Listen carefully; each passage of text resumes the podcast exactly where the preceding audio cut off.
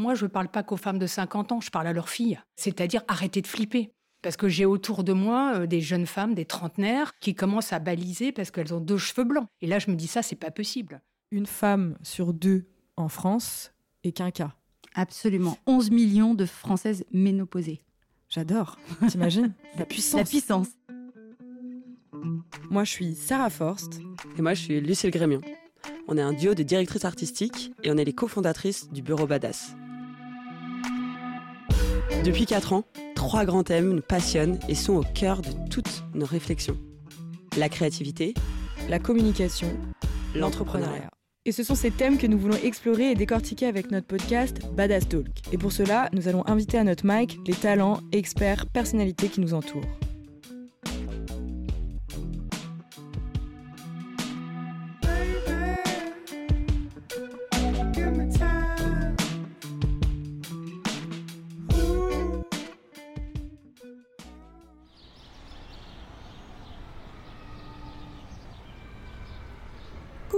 Euh, bah là on est à la caserne et je me dirige vers la salle de podcast.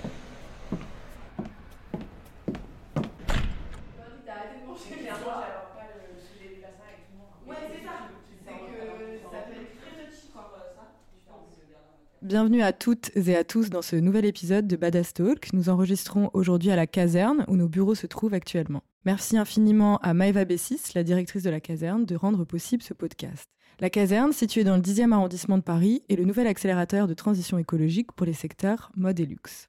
Aujourd'hui, c'est un épisode un peu spécial puisque mon acolyte n'est pas là. Lucille est malade, donc c'est moi qui vais vous recevoir euh, les femmes.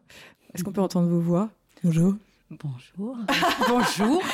c'est le 3615 euh, de Badastock. Euh, du coup, c'est Sarah qui va présenter. 2022, pour nous, c'est l'année de nos 30 ans. Donc euh, c'est assez spécial aussi cette année. Et on est au premier tiers de notre vie. Et déjà, la société nous renvoie que nous vieillissons, du haut de nos 30 ans en fait. Nous scrutons nos rides dans les miroirs et commençons à considérer ces crèmes aux mille promesses. Donc on s'est avoué avec Lucille que parfois dans la lumière blafarde de l'ascenseur, on regardait nos rides autour de nos yeux et on commençait un peu à avoir un petit sentiment, euh, je ne sais pas. Plusieurs de nos copines ont d'ailleurs eu recours à des petits coups de pouce côté chirurgie et botox. On les juge en rien, c'est ok pour nous, mais ça crée des sujets de conversation intéressants au bureau. On discute beaucoup de la représentation visuelle des femmes dans les médias et en quoi cela a un impact pour nous, même en nous. Au-delà du fait qu'une seule et même morphologie, même un seul modèle féminin est représenté globalement dans les médias, il nous paraît que passé 35-40 ans, les femmes disparaissent de notre champ de vision. Marie Charelle, autrice et journaliste qui nous a inspiré cet épisode, parle d'invisibilisation des femmes qui prennent de l'âge dans son livre Mais qui a peur des vieilles? Marie Charelle explique que contrairement aux hommes, qui bénéficient de l'existence de deux modèles masculins, le jeune homme et l'homme mûr, la femme, elle, n'en a qu'un, celui de la jeune femme. Elle dit Leur avancée en âge est décrite avec un vocabulaire relevant du registre de la perte et du déclin, très péjoratif, tandis que pour les hommes, les mots employés sont plus valorisants, évoquant la maturité et l'expérience. Et elle poursuit d'ailleurs la réflexion de Laura Adler, que, j'aime d'amour, qui est une, journaliste et une essayiste, entre autres, très connue de 71 ans, qu'on retrouve sublime dans le dernier numéro de Marie-Claire de Mars, qui titre Faire de son âge sa force ce spécial vieille, parce que je l'ai appelé comme ça, montre que les choses changent. Donc euh, voilà, j'étais assez euh, négative dans mon intro, mais c'est vrai que les choses elles changent, la parole se libère. D'ailleurs aujourd'hui, nous avons le plaisir de recevoir la directrice des rédactions de Marie-Claire, Catel Pouliquin. Bonjour Sarah. Hello. Et Sophie Dancourt, qui est la fondatrice du digital média J'ai piscine avec Simone, qui sur les réseaux, dans un podcast et un blog, donne la parole à ces vieilles. Bonjour. Bonjour Sarah. Et tu es aussi euh, autrice euh, de l'essai Vieille, c'est à quelle heure? On adore. Déjà les meufs, vous avez quel âge? Alors moi je commence, je suis, en plus je suis sûre d'être la plus vieille de toutes. Alors, je suis contente, moi j'ai 61 ans. Trop bien. Et toi Kathleen Moi j'ai 46 ans. Et moi j'ai 30 ans. Donc à nous trois... Euh... Sacré centenaire. Ouais, ouais. en fait à nous trois on a 100 ans, donc c'est génial. Catel, tu vas commencer. Est-ce que tu peux te présenter? C'était important pour nous d'avoir quelqu'un euh, des médias pour euh, décortiquer cette question qui est mais où sont les vieilles? Explique-nous un peu euh, qu'est-ce qui fait que tu en es là aujourd'hui? Alors, je suis journaliste, hein. je resterai toujours journaliste, enfin, je, pense, en tout cas, c'est mon désir aujourd'hui. Et j'ai pratiqué ce métier de, manière différente au fil des années. Mais c'est un métier que j'ai voulu faire depuis très très longtemps. J'en avais l'immense désir. Le, le, but premier, quand j'essaie de me souvenir vraiment de mes, mes premières envies, c'était d'avoir la possibilité de rencontrer des gens différents de moi. C'était vraiment l'idée d'ouverture au monde, animée par une curiosité qui, j'espère, ne m'a pas quittée. Donc j'ai tout fait pour euh, arriver à devenir journaliste. Après j'ai hésité entre la radio, la presse écrite. Finalement j'ai fait de la presse écrite. Ça fait maintenant un certain nombre d'années. Assez vite, j'ai été dans des magazines féminins qui accordaient toujours une grande part à l'actualité parce que j'étais à la fois intéressée par l'actualité justement, euh, euh, la politique, les sujets de société, etc. Mais j'étais aussi intéressée par la représentation, la représentation des femmes et notamment la mode. Et donc, je trouvais que ces médias permettaient d'articuler euh, finalement tous mes centres d'intérêt, même si ce n'était pas du tout prévu au départ. Je m'imaginais plutôt dans des journaux euh, plus sérieux, euh, voire plus intello, mais j'ai été surprise par moi-même de me plaire en fait dans les différents magazines féminins où, j'ai grandi. Et je pense qu'on reviendra là-dessus parce que c'est vrai que travailler dans un magazine féminin, surtout aujourd'hui, je trouve que c'est un terrain d'exploration extraordinaire de beaucoup d'autocritique nécessaire et euh, on a encore beaucoup de, chemin euh, à parcourir. Mais en tout cas, ce sont des, médias en grande évolution et, je trouve ça vraiment euh, très riche. Et Sophie, toi, explique-nous pourquoi tu as créé ce média, qu'est-ce que tu as fait avant alors moi, à l'origine, je suis journaliste aussi. j'ai démarré à VSD, ancienne, ancienne, ancienne mouture. Donc il y a un sacré bail. Et puis j'ai déménagé, j'ai quitté Paris et je suis devenue journaliste pigiste. J'ai travaillé un peu pour de la presse féminine. Et puis j'ai fait d'autres choses, j'ai fait de la presse territoriale. Et puis à mesure que j'avançais en âge, au grand âge canonique, euh, quand j'ai atteint un peu plus de 50 ans, je cherchais des féminins qui me parlent de moi en fait, enfin des, de moi, de mes copines. Et je m'y retrouvais pas beaucoup. Je m'y retrouvais. Alors quand on parlait des femmes de mon âge, on m'infligeait un peu des modèles euh, hors normes qui étaient euh, Isabelle Huppert, en me disant mais si, regarde, mm. elle, elle, a plus de 50 ans, mais j'avais des modèles toujours de femmes extrêmement minces, extrêmement blanches, avec la peau extrêmement lisse. Et finalement, ça parlait pas du tout euh, ni de moi ni de mes copines. Et je me suis dit, mais pourquoi euh, on est où, en fait, dans la presse euh, généraliste? Et je m'y retrouvais pas du tout. Je me suis dit, ben, comme je suis journaliste, je vais faire un blog de journaliste et je vais parler des femmes de ma génération, celles que je connais, et ce qu'elles font et ce qu'elles sont pour de vrai. Et puis l'aventure s'est transformée en média plus officiellement il y a, en 2019. Ok, donc tu as un podcast, tu as un blog. Aujourd'hui, ce média, il n'est pas papier, donc il est sur euh, les réseaux. Euh, oui, il est sur les réseaux. J'ai développé euh, d'autres formats. Donc il y a un podcast qui s'appelle Vieille, c'est à quelle heure que je coproduis avec une autre journaliste qui est Catherine Georgoyo, et on a euh, développé aussi euh, des webinaires en fait sur l'employabilité des femmes à partir de 50 ans. on en reparlera sûrement, mais il y avait un grand écart entre ce que les recruteurs racontaient, la main sur le cœur en disant non, on regarde pas l'âge, c'est vraiment pas un sujet chez nous, on regarde les compétences, tu parles.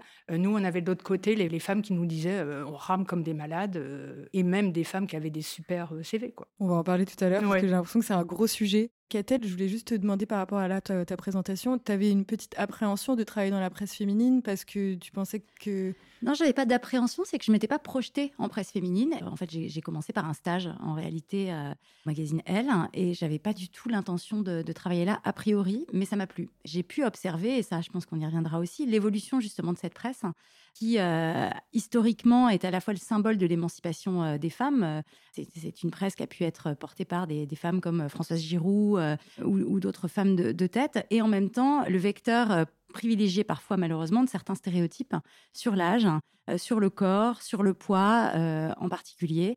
Et donc, c'est cette articulation-là que je trouve extrêmement intéressante. Et aujourd'hui, euh, c'est vraiment quelque chose sur lequel on, on essaie d'être très vigilant. Il y a encore une fois beaucoup de travail à faire, mais je trouve que quand même les choses évoluent et euh, que euh, à l'ère où on revendique euh, notamment ces années post-MeToo dans lesquelles nous nous trouvons, mmh. un regard féminin sur le monde, ce qu'on appelle le female gaze, cette mmh. fierté d'un regard féminin sur le monde. Moi, j'ai à cœur de redonner de la noblesse à cette presse féminine, à ces magazines féminins qui ont pu parfois être euh, euh, critiqué, à raison encore une fois, mais aussi parfois caricaturé. Et je trouve que souvent, on vaut aussi mieux que la caricature qui peut, qui peut être faite. Et d'ailleurs, on voit qu'il y a quand même un renouveau dans la presse papier. Enfin, en tout cas, moi, je suis trop contente que tu sois à notre micro aujourd'hui et je découvre ton travail et de ton équipe avant de te rencontrer en vrai. Parce que c'est vrai que le Marie-Claire, c'était pas forcément un magazine que je lisais, qui m'attirait. Enfin, je sais pas si vous avez une cible pour le Marie-Claire. Alors, c'est plutôt des femmes engagées, des femmes euh, qui euh, sont sensibles euh, aux convictions féministes de, ce magazine qui existe depuis 1936, qui a accompagné, encore une fois, les luttes féministes dans leurs différentes ères d'émancipation. Après, c'est sûr qu'un magazine papier, aujourd'hui, c'est plutôt une femme de 40 ans qu'une jeune femme de 30 ans, même si il y a aussi des jeunes lectrices de Marie C'est ce qui m'avait étonné aussi. 40 ans, 50 ans, 60 ans. voilà, en tout cas, c'est sûr que je peux pas dire que immédiatement je m'adresse à une jeune femme de 25 ans, même si j'ai bon espoir de pouvoir aussi euh, faire des sujets transversaux qui mmh, nous mmh, touchent mmh. toutes, qui nous fédèrent euh, et qui ne, ne, ne, nous concernent pas au premier chef forcément. Je trouve ça formidable que des jeunes femmes de 30 ans nous invitent, Sophie et moi, aujourd'hui, de même que moi, ça m'intéresse de regarder mes enfants, ce qu'ils regardent, ce qu'ils écoutent, ce qu'ils lisent ou ce qu'ils ne lisent pas d'ailleurs. Je trouve qu'on a toutes collectivement à gagner, à se rencontrer, à échanger et à partager nos expériences. C'est d'ailleurs très puissant de se rencontrer dans des, dans des petits cercles comme ça et de, de se parler. Enfin, je sais que nous, on a beaucoup discuté et ça fait du bien aussi euh, de se parler, euh, pas que dans notre petit cercle de, jeunes femmes de 30 ans, comme tu dis. C'est vrai que moi, quand j'avais eu le Marie-Claire, euh, donc époque Catel, entre les mains, c'est un magazine qui m'a beaucoup parlé. Je pense qu'il y avait des articles de fond avec une finesse, des interrogations qui me parlaient. Toi, quand tu es arrivé, donc tu es arrivé juste avant le confinement, c'était quoi tes combats, en fait, tes grands chantiers? Est-ce que tu t'es donné un cap, le mag? Alors, le premier cap, c'était justement ce... essayer de changer le regard sur le magazine féminin et essayer de lui redonner de la noblesse.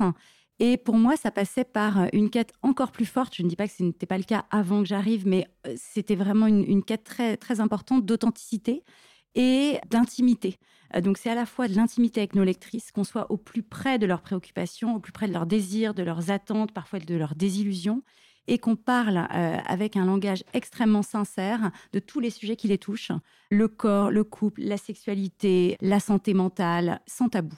Mm, mm, sans mm. tabou, y compris quand ça dérange, surtout quand ça dérange, et d'essayer vraiment d'être, euh, encore une fois, de, de, se faire écho aussi de ce mouvement général euh, sur les grands questionnements des femmes qui osent tout dire aujourd'hui, en tout cas, j'espère on doit vraiment euh, raconter, raconter cela, raconter ces mouvements en marche. Donc c'était regagner en intimité, en authenticité par la force des témoignages. Et c'était aussi forcément, en effet, tu l'as dit, je suis arrivée juste avant le confinement, donc on a traversé des airs extrêmement difficiles. Mmh certains sujets se sont imposés à nous. Je pense notamment aux questions de santé mentale, encore une fois, qui sont des, problématiques qu'on a beaucoup suivies dans Marie-Claire, problématiques sur lesquelles le, tabou et la honte pèsent encore beaucoup trop, euh, malheureusement, notamment en France, plus mm. sans doute que dans les pays anglo-saxons. Et euh, là aussi, c'était essayer de déculpabiliser les femmes, de raconter euh, ce qu'elles pouvaient vivre de la façon la plus proche possible. Ça, c'était vraiment quelques axes. Après, tu parlais de mode notamment, de représentation. J'avais à cœur d'ouvrir le champ des représentations, à la fois en couverture, mais aussi dans les séries mode, dans les séries beauté, dans les sujets de société, montrer des femmes diverses, plurielles, montrer la France telle qu'elle est aujourd'hui, et euh, pas être prisonnière le moins possible d'un seul canon. Il n'y a pas une femme Marie-Claire, il y a une multitude de représentations de femmes Marie-Claire, et j'espère qu'on le montre euh, de mois en mois. Sophie, toi, ça te parle euh, pour ton média? C'est quoi votre ligne éditoriale moi, ça me parle complètement euh, ce que dit Catel parce que euh, on s'est aperçu que euh, on n'avait pas un prototype de femme à partir de 50 ans, ce qu'on nous montrait en fait dans les représentations, et on reparlera des représentations, mais pendant très longtemps, moi, et toujours aujourd'hui, c'est compliqué de trouver des photos d'illustration d'articles, parce que si je vais sur les, banques d'images, j'ai la jeune femme et puis j'ai la grand-mère. Et quand je mets euh, middle-age woman, on me donne des grand-mères à cheveux blancs avec des chignons. Déjà, ça commence par là. L'idée aussi, et euh, quand on parlait en termes d'audience, moi, je ne parle pas qu'aux femmes de 50 ans, je parle à leurs filles. Mm. C'est-à-dire arrêter de flipper. Parce que j'ai autour de moi euh, des jeunes femmes, des trentenaires, qui commencent à baliser parce qu'elles ont deux cheveux blancs. Et là, je me dis ça, c'est pas possible. On peut pas avoir une génération entière de jeunes femmes à 30 ans qui se disent le compte à rebours a commencé. C'est-à-dire que l'antichambre de la mort, euh, il n'y a plus que 20, 19, 18 ans. Enfin, ça, c'est absolument pas possible.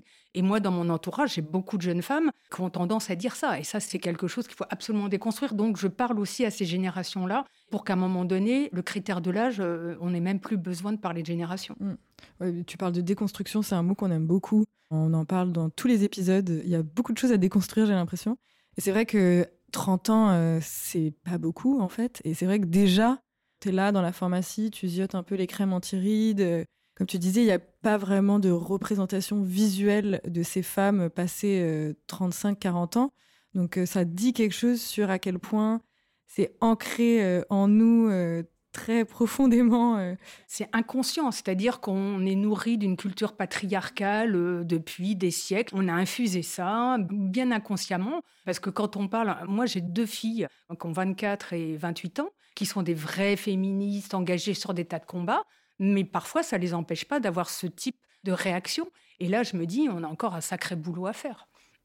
Oui, et peut-être euh, au-delà de la société, se voir changer aussi, ça peut être aussi euh, déconvenant. Voilà, quand on voit son visage bouger, etc. Mais c'est vrai que la société a un, gros, gros rôle euh, là-dedans. D'ailleurs, qu'a-t-elle Donc, la dernière cover girl, on l'a sur le bureau, c'est Andy McDowell. Elle est sublime. Elle a un, je, je vous décris, elle a un costume rose sublime. C'est une actrice planétaire, donc qui a 63 ans, et vous écrivez qu'elle ose lâcher prise face aux traces de l'âge et qu'elle retourne le stigmate en une fierté sereine. Parle-nous un peu de ce numéro. Elle parlait notamment de ses cheveux, parce qu'en fait, si on a voulu la mettre en, couverture, c'est parce qu'elle a fait une, euh, une, montée des marches fracassante à Cannes mhm. l'an dernier, en juillet dernier, où elle est apparue avec ses cheveux blancs, ses cheveux gris, enfin une crinière euh, éclatante. Ça a stupéfait euh, beaucoup de gens parce que c'est vrai que ce sont encore des représentations assez rares pour des stars de, son ampleur, de, sa carrure, je dirais. Et donc, c'est en cela qu'elle nous raconte comment est-ce qu'elle a accepté elle-même cela, y compris contre l'avis de son agent. Elle nous explique, sachant qu'elle est égérie en plus d'une grande marque de beauté, qu'il y avait énormément de réticences autour d'elle, la peur de perdre des contrats, la peur justement que l'âge soit trop visible, puisque c'est souvent un jeu de camouflage pour ces grandes personnalités. Et elle nous a semblé euh, intéressante euh, aussi parce qu'elle raconte euh, avec beaucoup de franchise dans l'interview que nous avons réalisée d'elle à Los Angeles comment est-ce qu'elle a traversé ces années. tout n'est pas rose, elle le raconte. Hein, c'est-à-dire que c'est pas seulement une star très lointaine qui nous dirait ça a été formidable et moi je le vis très bien. Bah, on se doute bien que quand on est Andy McDowell avec cet ADN, avec cette beauté, avec ses contrats, avec cette vie quand même assez facile vue d'ici, eh bien non, elle nous dit qu'elle a traversé des moments très difficiles. Elle parle de ménopause, elle dit qu'elle a pris des hormones parce que euh, elle a connu des, des, épisodes de très très très forte anxiété. Elle raconte aussi ses propres paradoxes et c'est un peu ce que tu disais tout à l'heure. On a tout intellectuellement envie de déconstruire les clichés, les stéréotypes et de dire on s'en fout parfois c'est un peu plus compliqué que ça. C'est-à-dire que intellectuellement on le valide absolument, et puis dans l'intimité parfois c'est plus fragile.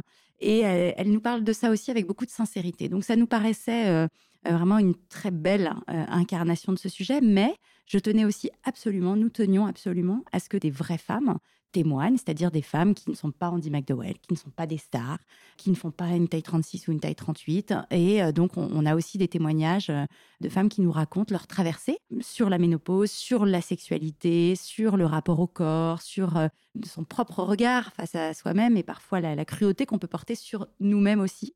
Et à quel point le chemin, là aussi, reste encore très long. Oui.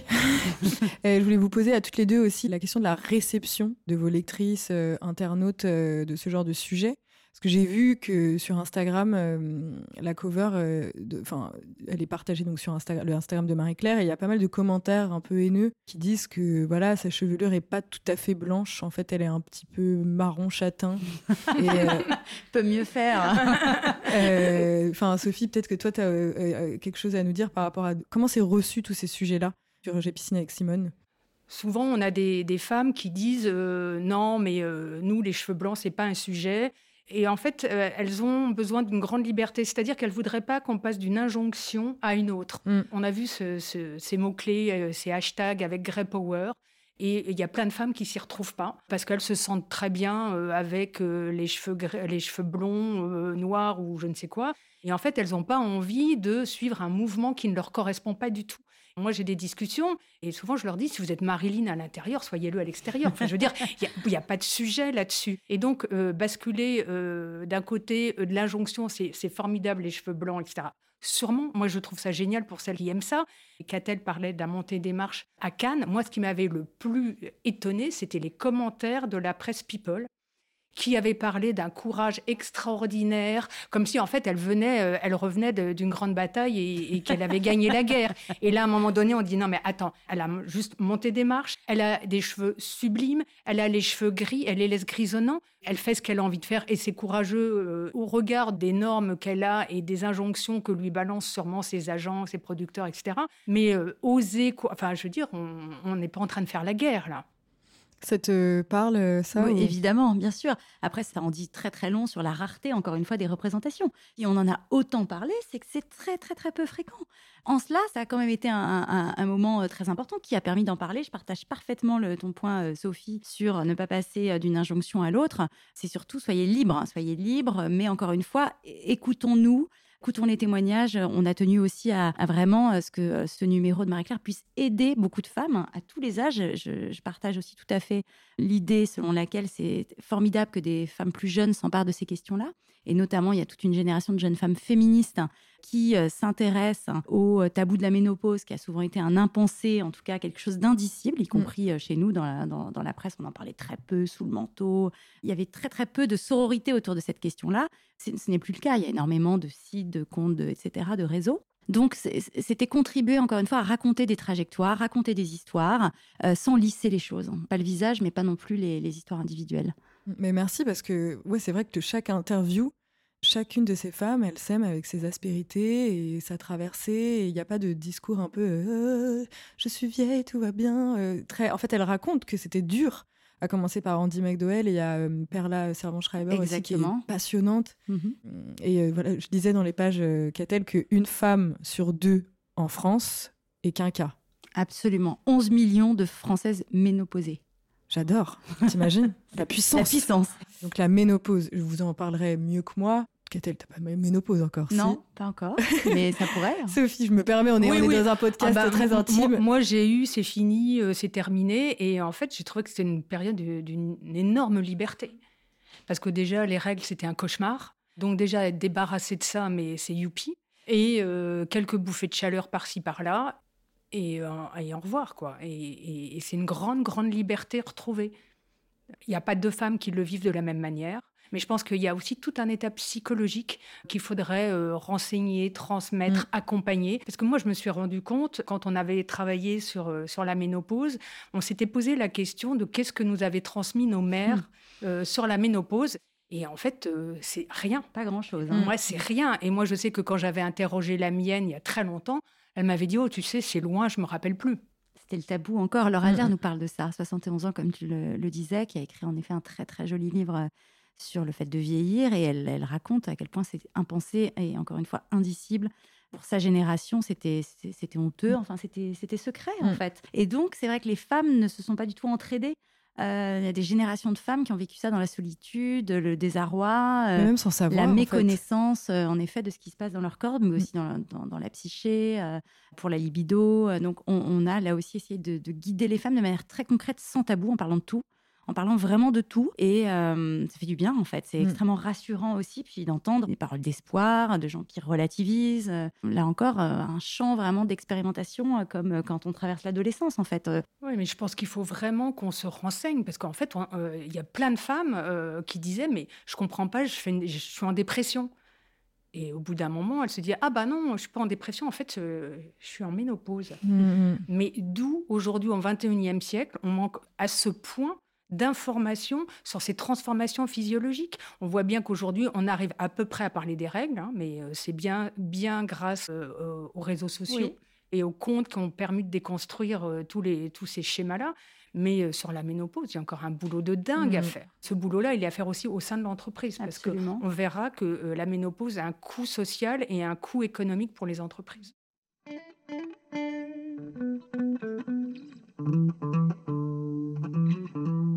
La ménopause, est-ce que quelqu'un veut nous expliquer un peu à quel âge ça intervient? Parce que ça peut intervenir dès 35 ans, en fait, la Alors, il y a des ménopauses précoces, mais euh, il y a une ménopause en général autour de 50, 52 ans euh, en, moyenne, avec des symptômes extrêmement variables. Il y a des femmes qui traversent ça euh, avec rien. Il y a des femmes pour qui c'est beaucoup plus compliqué, qui ont des bouffées de chaleur, qui ont des angoisses, etc. Mais je pense que tous les symptômes, si tu es préparé à ça, mm. si tu sais que c'est une possibilité, et si tu sais qu'il y a un certain nombre de choses que tu peux faire pour améliorer euh, bah, ta condition physique, te sentir mieux, etc. Et surtout si la société, dans sa globalité, sait ce que c'est que ce passage-là, parce qu'il faudrait aussi éduquer les hommes à ce que c'est que la ménopause. Parce que le nombre de femmes qui disent que en fait elles traversent ça seules, parce que leurs mecs sont incapables de se projeter là-dedans et qui savent pas ce que c'est, que oh là là, non, c'est un truc qu'on veut pas en entendre parler. Hmm. Il y a beaucoup, beaucoup de travail à faire là-dessus. Il y a eu un documentaire extrêmement intéressant de Blandine Grosjean sur la ménopause l'an dernier. On avait fait un sujet dans Marie-Claire. D'ailleurs, on avait mis le mot ménopause en couverture déjà il y a deux ans dans Marie-Claire. Donc, c'est dire quand même que ça avance. Et euh, je me souviens d'un témoignage qui m'avait frappé d'une femme qui racontait, elle avait euh, plus de 50 ans, 52, 55, je ne sais plus exactement, qu'elle continuait à faire semblant, y compris parfois en, mettant, en renversant un peu de sang euh, dans le lit conjugal. Elle faisait continuer à faire semblant d'avoir ses règles parce qu'elle avait trop peur du regard de son homme sur elle, parce que très, pendant très longtemps, la, société a considéré qu'une femme ménopausée était une femme euh, démonétisée sur le marché de la sexualité, sur le marché du désir, voire même sur le marché de l'amour. Donc c'est une terreur qui s'est emparée aussi de générations de femmes qui euh, n'ont pas pu euh, considérer qu'on pouvait encore une fois traverser ça avec si ce n'est euh, légèreté, en tout cas, euh, considérer qu'il y avait une vie après et voire même une vie heureuse après. Mm, mm, mm. Quand tout d'un coup, on n'a plus ce, ce, pouvoir de procréation, Exactement. qu'est-ce qui se passe? Toi, Sophie, tu as des chiffres sur euh, le coût pour euh, l'état euh, du non-accompagnement ah bah, alors je femme ménopausée ça, ça, se compte en, milliers d'heures, dizaines de milliers d'heures de travail perdu. Et il y a des établissements bancaires, et notamment ce qui était très intéressant au dernier Women's Forum, qui vraiment parle de tout sauf de l'intime, il y a une table ronde sur la ménopause au travail. Vraiment intéressant. Et très intéressant. Ce qui, là, c'est des vrais signes qui prouvent que les choses bougent. Et pourquoi elles bougent? C'est pas par philanthropie c'est parce qu'il y a un coût économique pour les mmh. entreprises. Et euh, cet établissement bancaire, la personne qui était en charge des RH disait qu'en euh, interne, il s'était aperçu que un certain nombre de femmes refusaient des promotions. Certains même étaient, euh, étaient tellement mal qu'elles préféraient prendre leur retraite plutôt que prévu. Donc finalement, il y avait des pertes de compétences et, de ressources pour les mmh. entreprises qui étaient gigantesques et qu'en fait, ils ont commencé à se dire faudrait peut-être qu'on fasse quelque chose. Et ça, ça avait été initié en Angleterre par Channel 4, qui avait mis en place un management lié à la ménopause, où les femmes avaient des espaces euh, pour, euh, pour faire des pauses, il y avait une certaine flexibilité euh, dans les horaires, etc. Mais comme d'habitude, les anglo-saxons sont toujours beaucoup plus en mmh. avance que nous. Trop intéressant, hein, parce qu'en fait, il se passe plein de choses passé 50 ans, j'ai l'impression, dans la tête d'une femme. Et alors, moi, je voulais raconter une anecdote sur ma maman qui euh, m'a raconté que quand elle a eu sa, sa mémépause, comme je disais quand j'étais petite, dans les supermarchés, elle passait pas dans les rayons des, serviettes et des tampons pendant longtemps. Tellement c'était dur. Parce hein. qu'il y avait une espèce de. J'ai la ménopause, je ne sers plus à rien, entre guillemets. Et après, il y a eu ce moment euh, de liberté, de joie, euh, d'acceptation aussi que, enfin voilà, je suis dans un nouveau cycle et c'est ok. Et, d'une sexualité peut-être plus légère aussi. Exactement, ça j'adore. Il y a un sujet de, dans le... de procréer justement. Ouais, il y a un super sujet dans le Marie-Claire euh, justement sur cette sexualité retrouvée, cette libido complètement désinhibée qu'on retrouve passé 50 ans, qui est assez exceptionnel. Tu veux nous en parler? Bah, Qui correspond à un temps, je ne l'ai pas encore expérimenté, mais qui correspond à un temps euh, aussi, où on est parfois peut-être euh, plus libre et on a peut-être aussi plus de temps pour soi. C'est ce que racontent en tout cas certaines des femmes qu'on a interrogées. Euh, donc plus de temps pour l'introspection, mais aussi plus de temps pour regarder son désir, pour se l'autoriser. Et c'est vrai que les témoignages qu'on a recueillis donnent très envie. Et j'avais un autre témoignage aussi d'une amie à nous qui donc a 50 ans passés, qui est brillante, qui a une carrière brillante dans la communication et qui en fait cherche du travail. Et elle a rencontré euh, je sais pas combien de chasseurs de tête, euh, de cabinets de recrutement, et en fait, euh, elle trouve pas quoi. Et on lui dit trop vieille, trop qualifiée. trop chère aussi. Trop chère, trop vieille, trop qualifiée. Et en fait, elle me dit, mais tu sais qu'on est plusieurs dans ce cas-là, quoi. Mmh. Et nous, on est là, waouh, ça veut dire quoi? Comment prévenir cette situation, tu vois? Il faut vraiment que les choses bougent, hein. c'est ce que je te disais tout à l'heure, c'est-à-dire qu'on on a les recruteurs qui disent « Oh mais non, nous là, on regarde que les compétences, tu parles ». Alors on dit que tu es plus cher, sauf qu'en général, quand tu as envie de bosser, bah, tu es prêt un peu à diminuer tes prétentions salariales. On a l'impression qu'il y a une vision très court-termiste des entreprises qui préfèrent faire avec euh, des petits jeunes qui sortent de l'école euh, parce que ça coûte moins cher. Bon, ok, ils n'ont pas l'expérience, mais on est à court terme. Ils sont malléables. Ils sont hyper malléables. Donc, en fait, il y a aussi tout un problème de comment on se parle dans les entreprises. Parce que finalement, l'entreprise, c'est le dernier endroit où les générations se côtoient. On voit très bien qu'on a des vies très cloisonnées. Les enfants sont d'un côté, les foyers avec les parents, les grands-parents sont rarement euh, dans les foyers avec les parents et les enfants. Donc finalement, l'entreprise, c'est le lieu où tout le monde se rencontre et se mélange. Et on a souvent des managers intermédiaires qui ont une trentaine d'années, 35 ans, et qui se disent, mais comment je vais parler à une vieille de 50 ans quoi? Qui ont peur. Et ils ont, ils ont peur, ils savent pas. Mais comment on parle à ces gens-là quoi? Comme si c'était des extraterrestres. Faut aussi déconstruire ça au sein des entreprises dire aux entreprises que euh, l'expérience, la compétence, ça peut leur faire gagner énormément d'argent parce qu'on travaille plus vite, on a les expériences des crises. Et d'ailleurs, euh, on voit bien que ça aurait été très bien de garder des gens de 50 ans quand on a eu la crise sanitaire parce qu'on avait des gens qui avaient vécu des crises au sein des entreprises et qui sont archi performants et qui peuvent parler à des, à, des petits jeunes de 30 ans. Je me posais la question, enfin on se posait la question avec Lucille, que donc là on va passer à des questions peut-être un peu plus euh, personnelles, mais à vos, à vos deux âges, donc qui sont différents. Est-ce qu'il y a une femme étalon quand même? Je, je, donne un exemple. Moi, quand j'avais 18 ans, c'était Kate Moss. Elle était filiforme et il fallait tout qu'on lui, lui ressemble. Et elle était partout, d'ailleurs. Est-ce que euh, à 40 ans, à 50 ans, à 60 ans, 70 ans, aujourd'hui, il y a encore une norme? Tu vois ce que je veux dire? Est-ce qu'il faut avoir les cheveux blancs mais pas jaunes, les rides ici mais pas là, être OK avec sa sexualité, avoir 15 amants en un nid? Est-ce qu'il y a des règles, des normes? Je me posais la question. À titre très personnel, pour le coup, moi, j'en ai pas. J'ai pas un étalon. En revanche, j'ai des femmes autour de moi qui m'inspirent. Je pense notamment à une amie qui vraiment me donne envie de vieillir, au sens où à chaque fois que je la vois, je ressens une énergie extraordinaire, une capacité à être en mouvement, une capacité à se remettre en question, une capacité à engager des grands chantiers, y compris de façon très intime, dans son rapport à ses enfants, dans son rapport à son histoire familiale. Je trouve ça extraordinairement enthousiasmant et ça me donne énormément d'espoir. Bon, par ailleurs, c'est quelqu'un qui m'inspire physiquement aussi. Je la trouve belle, je, la trouve toujours extrêmement bien habillée, elle a du style, elle incarne euh, vraiment euh, le vieillir, euh, j'allais dire en beauté, en sérénité, en accomplissement. Donc, je parlerai de, rôle modèle de mon entourage proche.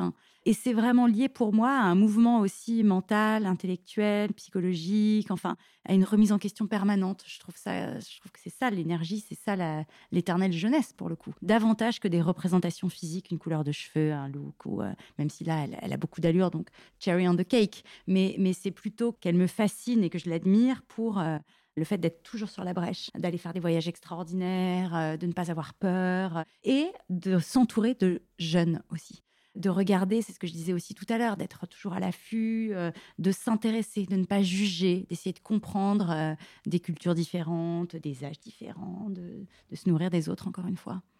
Sophie, toi, tu as une des Je suis complètement d'accord avec ce que dit Catel. Moi, j'ai pas de figure je dirais, de grandes figures qui m'inspirent, mais j'ai plein de gens autour de moi, et à commencer par ma mère, euh, qui a vécu jusqu'à 99 ans chez elle, euh, qui avait... Euh, alors j'aime bien le terme d'énergie que tu emploies, Catel, parce que c'est vraiment ça, c'est de l'énergie, c'est-à-dire ne jamais considérer que l'âge peut t'empêcher de faire des choses.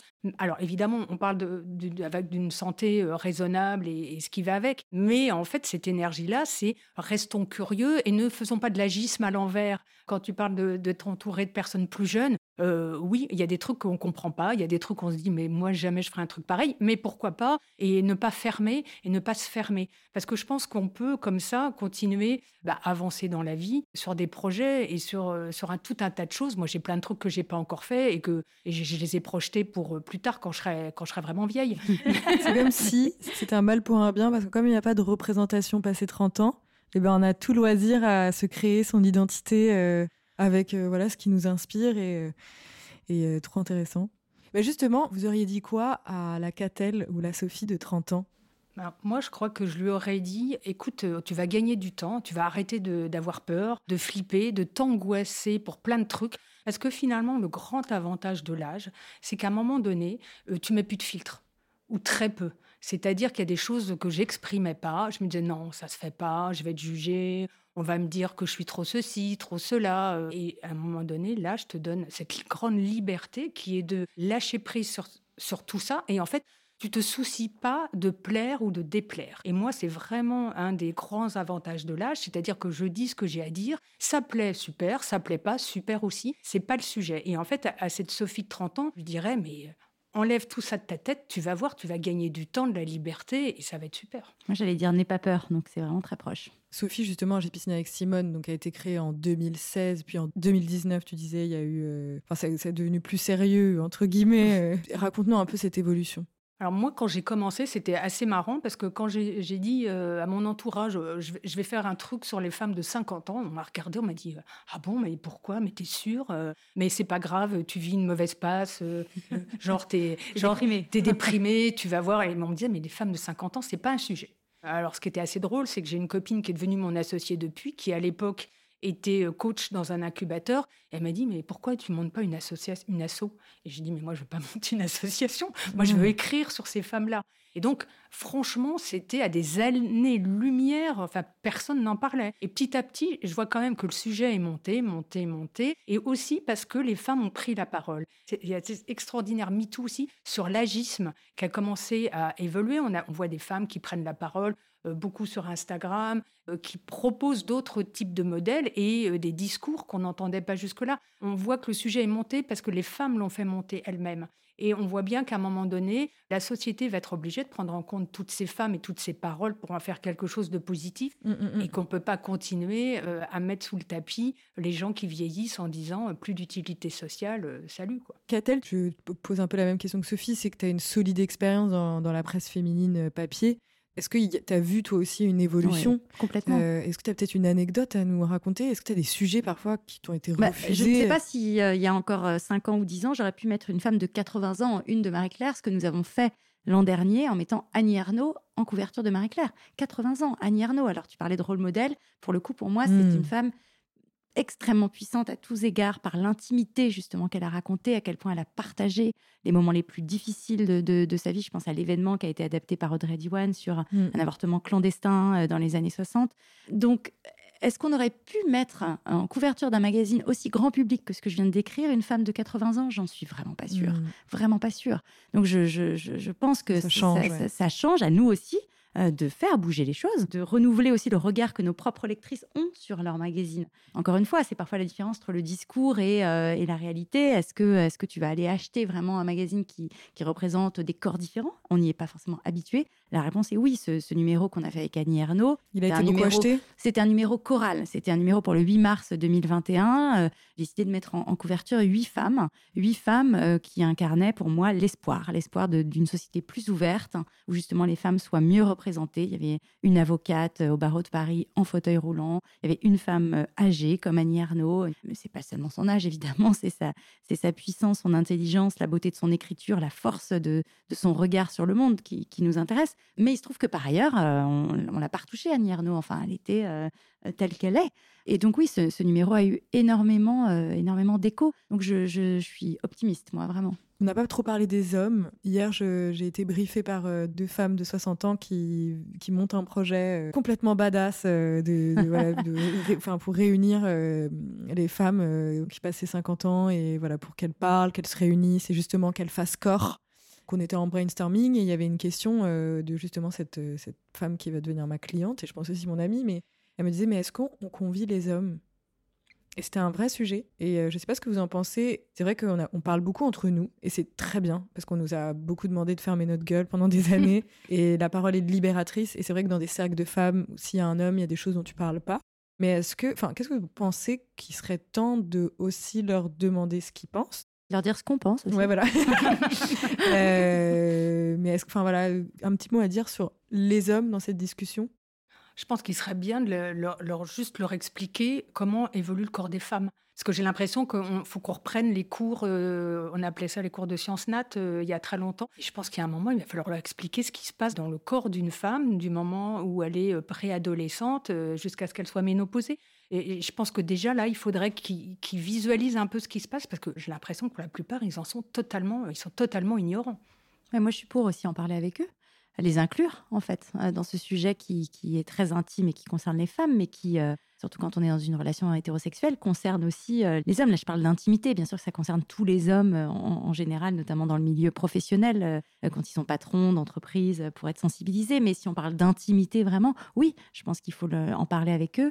Il y a beaucoup, beaucoup d'hommes qui font du chemin aussi pour déconstruire leurs stéréotypes, qui nous accompagnent, qui, veulent nous aimer tel qu'on est, avec nos règles, sans nos règles, enfin, qui sont curieux d'en savoir plus, de même qu'ils ont été curieux d'en savoir plus sur le plaisir féminin. Il y a quand même beaucoup d'hommes euh, que ces questions intéressent, qui veulent mieux nous aimer. Je, partage l'idée qu'à un moment, c'est bien d'ouvrir euh, le cercle et de raconter ce qu'on traverse. Mm, mm. Et on se disait aussi avec Lucille qu'il y a aussi plein de choses à déconstruire chez les hommes. Parce ah que, enfin, moi, j'aimerais pas être un homme. Enfin... C'est compliqué. en fait, il faudrait parler à leur mère. je sais pas, mais eux aussi, je trouve, en 2022, il y a tant à déconstruire parce qu'ils n'ont pas d'espace pour pleurer, ils n'ont pas d'espace pour être vulnérables. Justement, ils n'ont pas d'espace pour nous comprendre parfois même. J'ai l'impression, enfin voilà, il y a plein de chantiers aussi. et j'aime bien parce que pendant tout cet épisode, on leur a pas trop tapé dessus et je voulais vraiment que ça se passe comme ça. Donc je suis très heureuse. on va doucement aller vers la fin. Il y aurait plein de choses à. C'est là qu'on pleure en fait. Ouais. non, je voulais peut-être aborder aussi toutes ces questions de sexualité, même d'argent. On a rencontré Inès Léonarduzzi, je ne sais pas si vous avez entendu parler de cette femme qui est brillante. Et la semaine dernière, on a participé à un cercle de femmes il y a une femme qui s'appelait Sybille Lemaire qui nous regarde comme ça et qui nous dit euh, En fait, on nous apprend pas à faire l'amour et on nous apprend pas à se faire l'amour. Donc là, tu es glacée.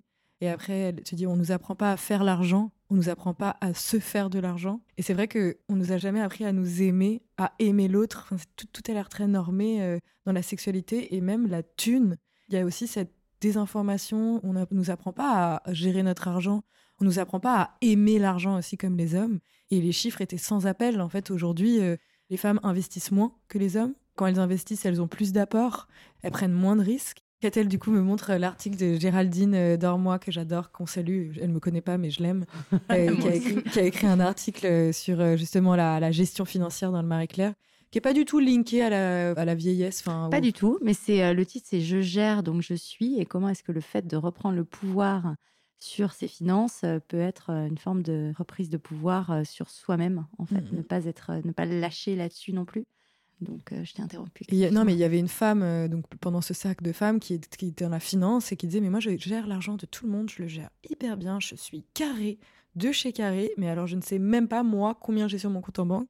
Il y avait aussi un autre, un autre fait et d'autres chiffres qui étaient sans appel c'est que à nos âges, on, on, a des enfants et on décide de moins travailler, c'est-à-dire plus s'occuper de nos enfants parce qu'on se dit que ça coûtera moins cher en nounou. Mais en fait, quand la retraite vient, eh ben, on est. On paye cash. On paye, cash. Enfin, on paye pas cash du coup parce qu'on reçoit pas l'argent. non, non, c'est monstrueux parce qu'on voit que euh, arrivé à l'âge de la retraite, si on n'inclut pas les pensions de reversion, on est à 40% de moins que les hommes. Donc 40%. C'est énorme. Donc on est en train de fabriquer une génération de femmes âgées et précaires. Et ça, alors ça, ça passe sous le manteau parce que personne le, le soulève, mais c'est un, un vrai sujet. Et c'est vrai que euh, gagner sa liberté, ça passe par l'argent. Il faut euh, revendiquer le fait, un, d'aimer l'argent, oui, parce qu'on bosse, on a des compétences, donc on, les traduit euh, de façon monétaire. Et puis aussi, c'est un symbole de puissance. Quand on regarde sur l'argent du patrimoine et de ce qui est transmis dans les héritages, c'est hallucinant. Enfin, on est perdante. On est mm. perdante et on n'est pas dans des civilisations qui privilégient le droit d'aînesse, les garçons, etc. On est censé être dans une démocratie où tout le monde va hériter de la même chose. Mais en fait, quand on lit les histoires, et j'en ai lu plein, les femmes sont toujours perdantes. Mm. Et ça, c'est dingue euh, aujourd'hui euh, qu'on en soit encore là. Donc oui, il faut prendre le pouvoir sur l'argent, il faut le gérer. On est des super bonnes gestionnaires. Euh, quand on gère des familles, des mômes et tout ça, vous pouvez aller remplacer le directeur de votre agence bancaire, vous, vous, allez être super top. Mais il faut que les femmes prennent ce pouvoir-là et on le voit bien aussi quand on va lever des fonds. Et moi, j'avais fait une interview sur des jeunes femmes qui avaient monté des startups et qui allaient voir des investisseurs. Mais c'est dramatique.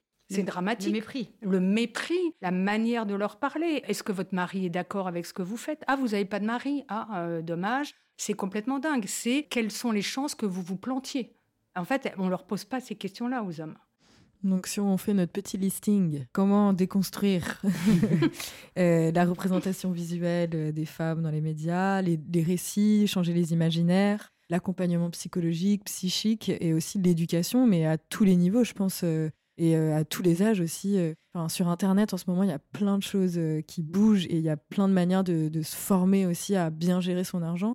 C'est quoi vos projets pour 2022 à toutes les deux Est-ce qu'il y a des choses dont vous voulez parler?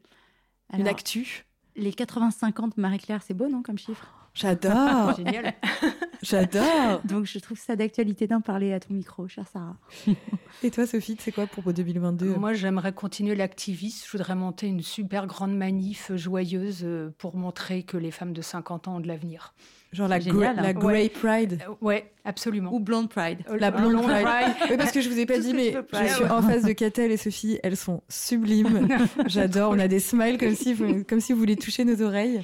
Euh, ça veut dire quoi d'ailleurs badass pour vous, Sophie, si tu veux commencer? Moi, badass, c'est être résistante, rebelle. Qu'a-t-elle? Forte tête. Et est-ce que vous avez un mot de la fin? Merci. Merci à vous. À, très bientôt. J'espère pour la manif. Hein. Ouais, faire la Grey Pride ensemble. Ouais, absolument. Ou alors on fait un grand shooting photo où on se met tout à poil. Ah. on va creuser la question.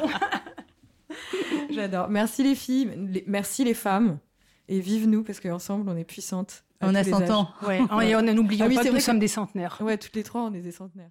Un grand merci à tous et à toutes d'avoir écouté cet épisode. Merci à Maëva Bessi, la directrice de la caserne. Pour la bande-son, on voulait remercier Michael Bachet et Diego Forst. Et un gros big up à toute l'équipe de Saga Sound. Et merci à notre équipe, sans qui ce podcast ne pourrait tenir debout. Et si vous voulez nous aider, abonnez-vous à notre podcast et laissez-nous des petites étoiles sur votre plateforme d'écoute. Et pour suivre nos actualités, vous pouvez nous suivre sur Insta, at Bureau et sur notre site, bureaubadass.com. Et à très vite pour le prochain épisode.